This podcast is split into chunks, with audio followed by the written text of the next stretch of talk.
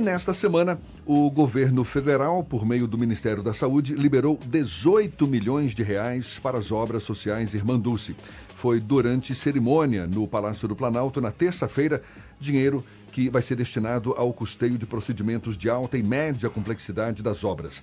Quem representou a OSID no evento foi o assessor corporativo das obras sociais Irmã Dulce, Sérgio Lopes, que conversa agora conosco. Seja bem-vindo. Bom dia, Sérgio. Bom dia, Jefferson. Bom dia, Fernando. Caros ouvintes, é um prazer estar aqui, ainda mais em dia de festa, pelos 107 anos do Jornal à Tarde pelo que eu aproveito para parabenizar todo o grupo pelo belíssimo trabalho. Tá, muito obrigado. E olha, esses 18 milhões de reais representam um fôlego de quanto tempo para as obras sociais de Manduce, Sérgio?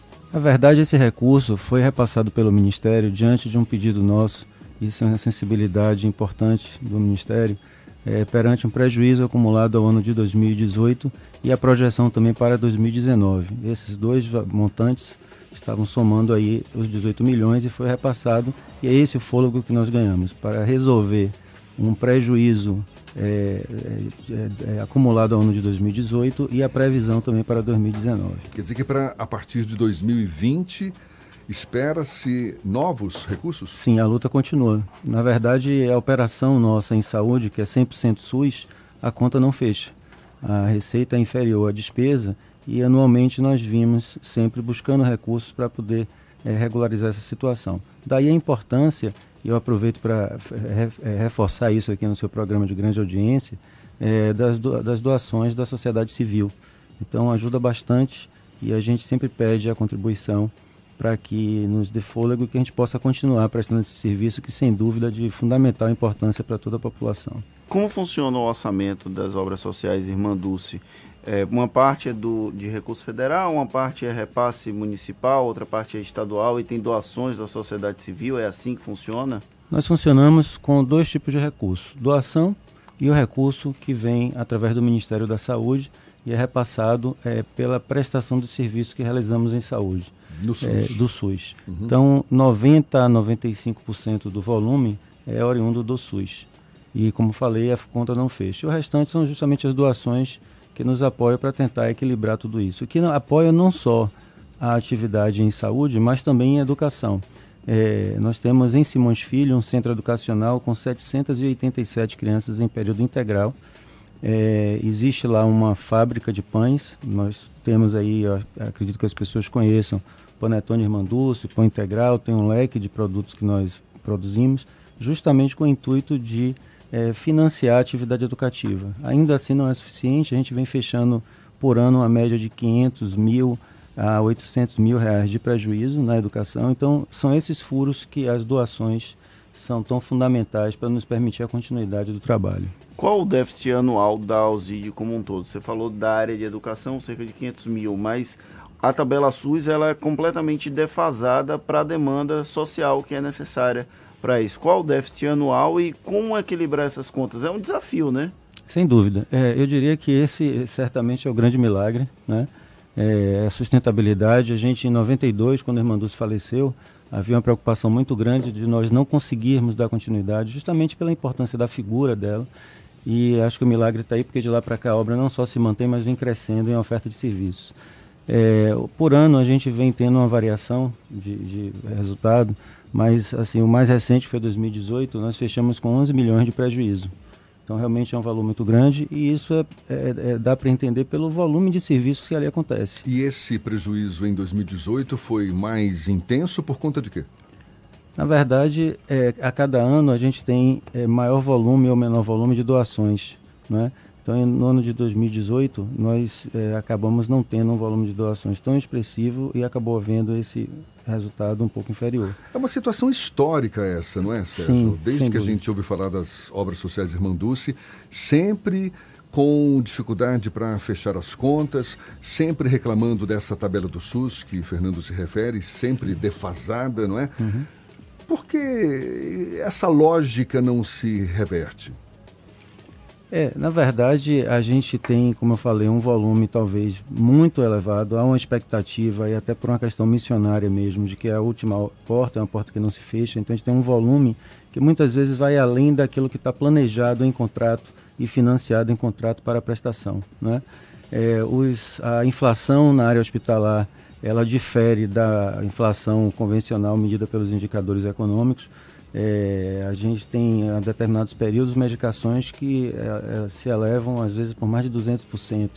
Então, é um desafio realmente muito grande. Por isso que a conta acaba não fechando.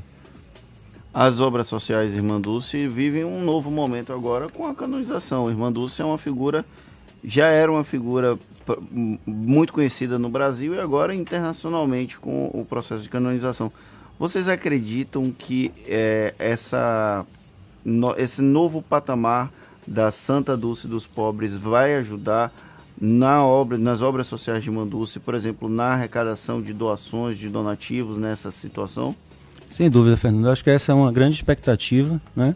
É, a canonização, ela é muito importante, principalmente, eu diria, pela, por, por afirmar né, e por nos dar uma maior segurança em relação à continuidade do propósito da obra, da filosofia, que sempre foi o amar e servir. Então, sem dúvida, essa foi a nossa grande missão e o nosso compromisso para com a Irmã Dulce, que a obra não só continue, mas nunca se distancie do seu propósito, da sua filosofia.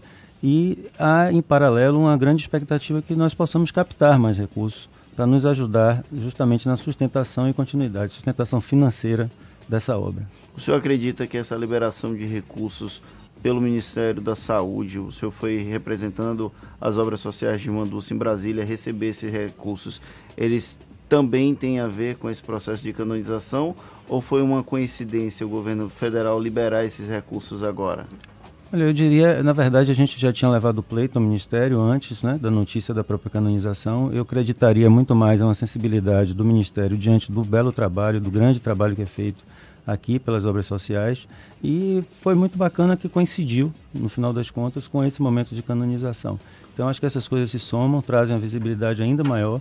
É, costumo dizer que a gente tem um grande ativo que além do serviço que é feito, a credibilidade que a população tem na seriedade do trabalho feito.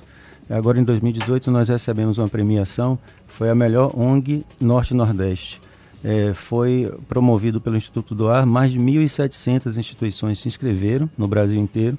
Nós ficamos entre as 100 melhores do país e como a melhor do Nordeste. O critério foi justamente a seriedade do trabalho, a capacidade de gestão, a transparência. E sem dúvida que isso é, traz muita tranquilidade para quem se propõe a ajudar. Então, acho que esse é o caminho. A gente tem muitos planos pela frente, muitas necessidades. Exatamente. Apesar é. dessas dificuldades todas, da crescente demanda pelos serviços oferecidos pela, pelas obras sociais de Irmanduce, existe um projeto de expansão, não é? Da, Sim. Ah, eu queria que respondesse a essa questão. Daqui a pouquinho, faltam 26 minutos para as 8 horas. A gente está conversando aqui com o coordenador, o assessor corporativo das obras sociais Irmanduce, Sérgio Lopes. Agora, 22 minutos para as 8 horas, a gente retoma a conversa com o assessor corporativo das obras sociais Irmanduce, Sérgio Lopes. Ficou uma pergunta no ar: os projetos de expansão das obras, Sérgio, mesmo com essa dificuldade financeira, com a crescente demanda pelos serviços oferecidos, tem algum projeto de expansão? Sim, a gente sempre mantém o compromisso com a expansão dos serviços e com a melhora também do que nós já fazemos. Então, no sentido de melhorar ainda mais, é, nós temos uma grande demanda, uma grande necessidade de reestruturar setores de apoio dentro das obras sociais. Na verdade, na medida em que os serviços avançaram em assistência, setores como, por exemplo, lavanderia, refeitório, eles não avançaram.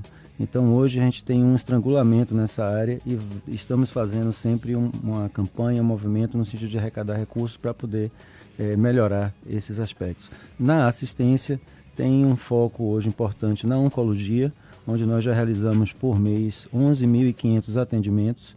Então, a gente tem é, recursos já para compra da ressonância magnética, que é um serviço que nós não temos e precisamos ter. E agora estamos trabalhando para fazer a implantação, porque tem toda a obra civil aí para poder acolher o equipamento. Também na área de cardiologia, é um segmento que hoje nós não temos o serviço, há uma demanda grande da, da, no estado da Bahia e a gente está é, com perspectivas de avançar nesse segmento. Tudo isso previsto para quando? Olha, são projetos aí, é, alguns para 2020, principalmente esse de reestruturação interna de apoio, mas os de expansão em assistência de 2021 para frente. O senhor tem O senhor tem números de quantas pessoas são beneficiadas hoje com as unidades hospitalares, do, com a unidade hospitalar ali do Hospital Santo Antônio, do, da Irmã Dulce, do, das obras sociais de Irmã Dulce, quantas por ano e que tipo de atendimento é oferecido à população, como funciona para ter acesso a esses serviços? Sim, Fernando. Na verdade, diariamente há um movimento de em torno de duas mil pessoas é, nas obras sociais, né, nos seus serviços ambulatoriais. Nós temos 954 leitos, é, um dos maiores hospitais 100% SUS do país e oferecemos atendimento em uma variada gama de, de necessidades. Então, desde a saúde da criança, nós temos lá um hospital da criança com UTI pediátrica, temos a atenção ao idoso, tem um centro geriátrico que sozinho oferece 216 leitos. Né? É, temos a, atuação também na área das pessoas que têm dependência química do álcool, então é a única unidade no estado da Bahia que interna pelo SUS para desintoxicação. Temos é, serviço especializado em reabilitação, que também é outra referência, atuação para os pacientes com deformidades crânio-faciais. Enfim, é um, realmente uma gama bastante intensa. É, por ano nós fazemos mais de 2 milhões de atendimentos ambulatoriais, são 12 mil cirurgias. Então são números realmente bastante expressivos. São quantos profissionais que prestam serviço para a Alzide? Hoje nós temos 4.300 profissionais, considerando, além da unidade aqui em Salvador, os três hospitais do estado que nós fazemos a gestão através do modelo de OS. São prestadores de serviço e também efetivados? Todos efetivados. Todos efetivados. Todos efetivados. É, no, em, no, município de Barreiras, no Hospital do Oeste, nós que fazemos a gestão, também no Regional de Irecê e no Hospital Eurídice Santana, que fica em Santa Rita de Cássia. Esses hospitais do Estado que nós fazemos a gestão através do modelo de organização social. Todas as equipes destas unidades são equipes próprias e a gestão é nossa. Aqui em Salvador, no hospital que esse sim é nosso, Hospital Santo Antônio e todos os que lá compõem o complexo, é, são 2.800 pessoas que atuam. 2.800 pessoas. Como faz para ter acesso aos serviços? Tem emergência, tem urgência? Como é que funciona isso para quem está ouvindo? Olha, linhas gerais, urgência não, emergência, a gente não tem porta aberta de emergência. Em linhas gerais, a gente tem um acesso através do ambulatório, né? então para a primeira consulta, é, já de um ano, em torno de um ano para cá, o acesso tem sido feito através da fila única, né? junto aos postos municipais. Aquelas pessoas que estão no interior procuram os postos municipais de suas cidades. É, e existe também o fluxo de pacientes internados, que aí através da Central de Regulação do Estado, é feito esse fluxo conforme disponibilidade de leitos que estão à disposição do governo do estado. Massa. Tá certo, muito obrigado, assessor corporativo das obras sociais Irmanduce, Sérgio Lopes, conversando conosco aqui. Domingo, certamente, um dia muito especial, então a gente fica aqui também desejando que seja um dia abençoado para todos os que fazem dessas obras sociais Irmanduce um exemplo de não só corporação, porque é uma obra mais do que vitoriosa, cheia de dificuldades, mas continua firme e forte, dando exemplo para todo mundo e que continue crescendo, semeando o que a gente precisa de bom aí para sermos cada vez melhores. Muito obrigado. Eu que agradeço. É, sem dúvida que toda a população e a família Alzidiana está em festa nesse dia que é tão importante.